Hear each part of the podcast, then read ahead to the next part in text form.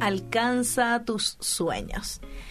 A veces solemos dejar de lado algo que nos gusta o que quisiéramos realizar y postergamos esas cosas para más adelante. Y aunque no querramos reconocerlo, se debe a que no tenemos autoconfianza. Sí, creemos que es necesario el apoyo de otra persona o tropezamos con el tema de la escasez de recursos. En el fondo, vamos a ser sinceros, tiene que ver con el miedo a salir de la zona de confort, al fracasar en el intento, como si uno tuviera que alcanzar el éxito a la primera. El miedo al cambio puede llegar incluso a paralizar a tu persona, a vos, a lo que haces, haciendo que olvides que no estás sola. Y allí es eh, donde cobran las y la importancia de vida, eh, lo que decía el apóstol.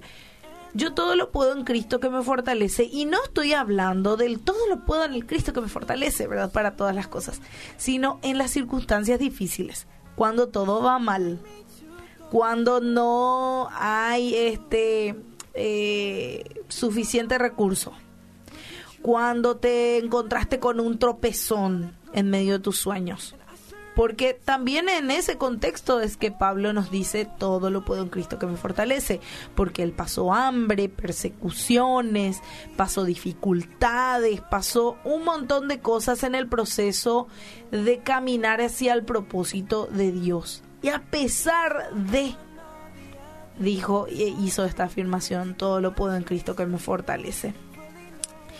Y, y estas palabras tienen que hacer eco en nuestro corazón para impulsarnos, para impulsarnos a levantarnos a pesar de haber caído, a pesar de estar allí en el suelo, a superar viejas heridas, a dar un paso decisivo de fe en pro de nuestro bienestar.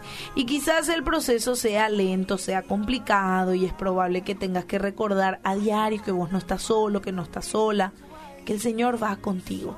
Isaías 54:10, me encanta lo que dice, porque los montes se moverán y los, los collados, digo bien, temblarán, pero no se apartará de ti mi misericordia, ni el pacto de mi paz se quebrantará, dijo Jehová, el que tiene misericordia de ti. Así que hoy te animo a ver tu presente y tu futuro con mucho optimismo con mucha alegría. Retomar aquellas cosas que dejaste pendientes, estudios, proyectos, eh, un montón de cosas que dejaste en el tintero porque no tenías más recursos, porque se, te encontraste con piedras en el camino. No vayas a dejar pasar más tiempo. Vos podés alcanzar los sueños y más si son guiados por Dios, si son bajo el propósito de Dios. Y Él te va a sostener a lo largo del camino que tengas que recorrer.